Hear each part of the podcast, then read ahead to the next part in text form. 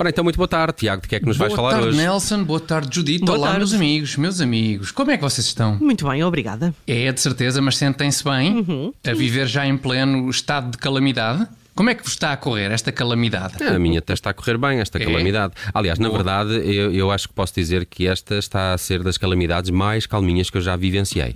A sério, Nelson, mas espera lá, tu vivencias coisas, é?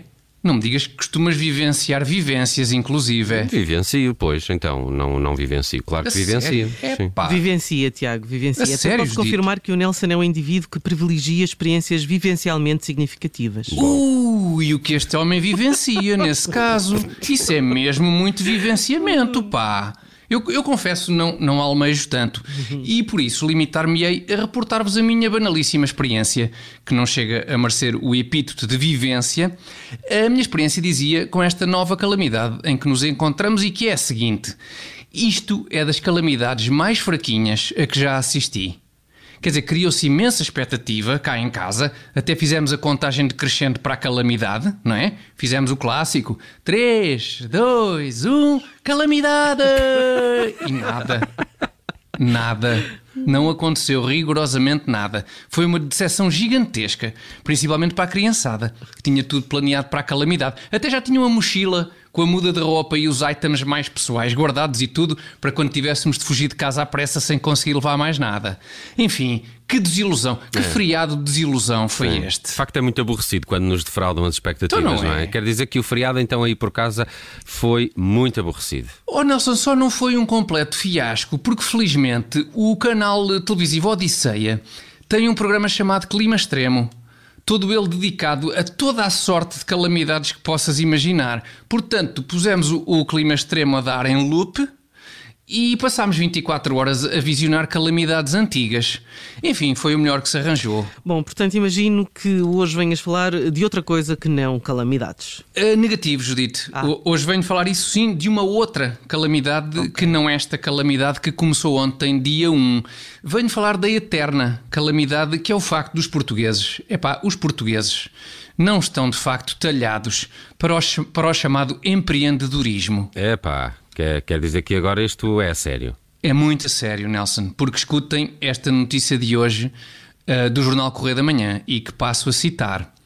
Homem recebe 2 euros para incendiar prédio, mas engana-se e destrói edifício avaliado em quase meio milhão. Espera lá, 2 euros para incendiar um me prédio? engano. 2 euros, Judite. 2. Portanto, 1 um mais 1. Um. Tens um euro, não é? Toma outro euro. Ficas com 2 euros. Foram esses os honorários deste indivíduo para incendiar um prédio. Epá, e sendo que ainda assim o homem acabou por pegar fogo ao prédio errado. Foi, foi, Nelson. Tocou fogo ao edifício errado, mas também por 2 euros. Quer dizer, por 2 euros não podias esperar um, um competentíssimo incendiário, não é? Sabes qual é o problema? Vocês sabem qual é o problema? O problema é que. Quando recorremos aos serviços de um incendiário, não temos referências sobre estes profissionais do tocar fogo a coisas. É verdade. Sei lá, podia haver uma plataforma, tipo Uber, não é? Onde tu visses as classificações e comentários de outros clientes. Do tipo, ah, Zé Faísca, 5 estrelas, boa conversa, bom sentido de orientação, toca sempre fogo ao edifício certo. Ora, não havendo este tipo de feedback, fica muito complicado para o cliente que, que quer recorrer a estes serviços. Bom, mas é pior ainda. Eu estou a ler a notícia e, segundo parece, o homem recebeu 2 euros, valor que usou para comprar gasolina para lançar as Tá- chamas. sim, sim, estás a citar, Judita. Eu Estou também. a citar, é- estou a sim, citar. sim, Nelson, sim, sim.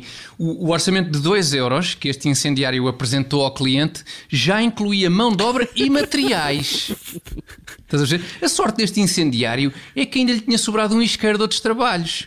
Caso contrário, tinha tido de vender a gasolina para comprar os fósforos. Além de que também ao preço que está a gasolina, 2 euros não deve dar para grande coisa, não é? Dá para uma colher de sopa, Nelson.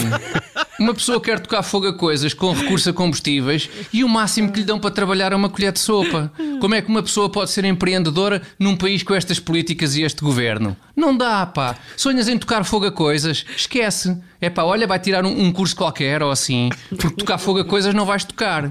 É muito triste, pá. Isto assim não vai lado nenhum. E de maneira que no fundo é muito isto.